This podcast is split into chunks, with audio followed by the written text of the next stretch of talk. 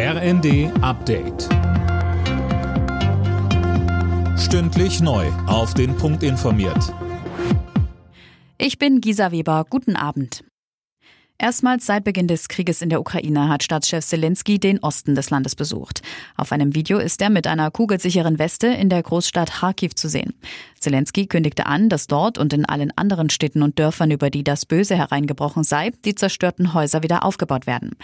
Derweil verstärken die russischen Truppen ihre Angriffe im Osten, beispielsweise in der Region Luhansk. Die ukrainischen Truppen bereiten sich offenbar auf den Rückzug vor, um nicht eingekesselt zu werden. Die Türkei stellt sich weiter gegen eine NATO-Mitgliedschaft von Schweden und Finnland. Präsident Erdogan sagte, man könne nicht Ja zur Aufnahme von Ländern sagen, die den Terrorismus unterstützen. Die türkische Regierung hatte von Schweden und Finnland ein härteres Vorgehen unter anderem gegen die verbotene Arbeiterpartei PKK gefordert. Verhandlungen waren bislang ergebnislos geblieben. Als Reaktion auf den russischen Angriffskrieg hatten die beiden skandinavischen Länder gemeinsam ihre Mitgliedsanträge eingereicht. Dem Beitritt müssen aber alle NATO-Staaten zustimmen.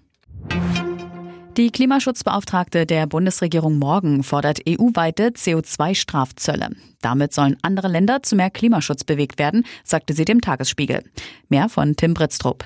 Ein EU-Außenzoll auf CO2 könnte Staaten weltweit zu mehr Klimaschutz motivieren und gleichzeitig die heimische Wirtschaft schützen.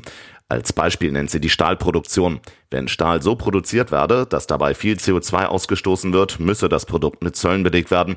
Wer sich einer ambitionierten Klimaschutzpolitik verweigere, müsse zahlen, sagte Morgen. So sollen Industriearbeitsplätze in Deutschland geschützt werden.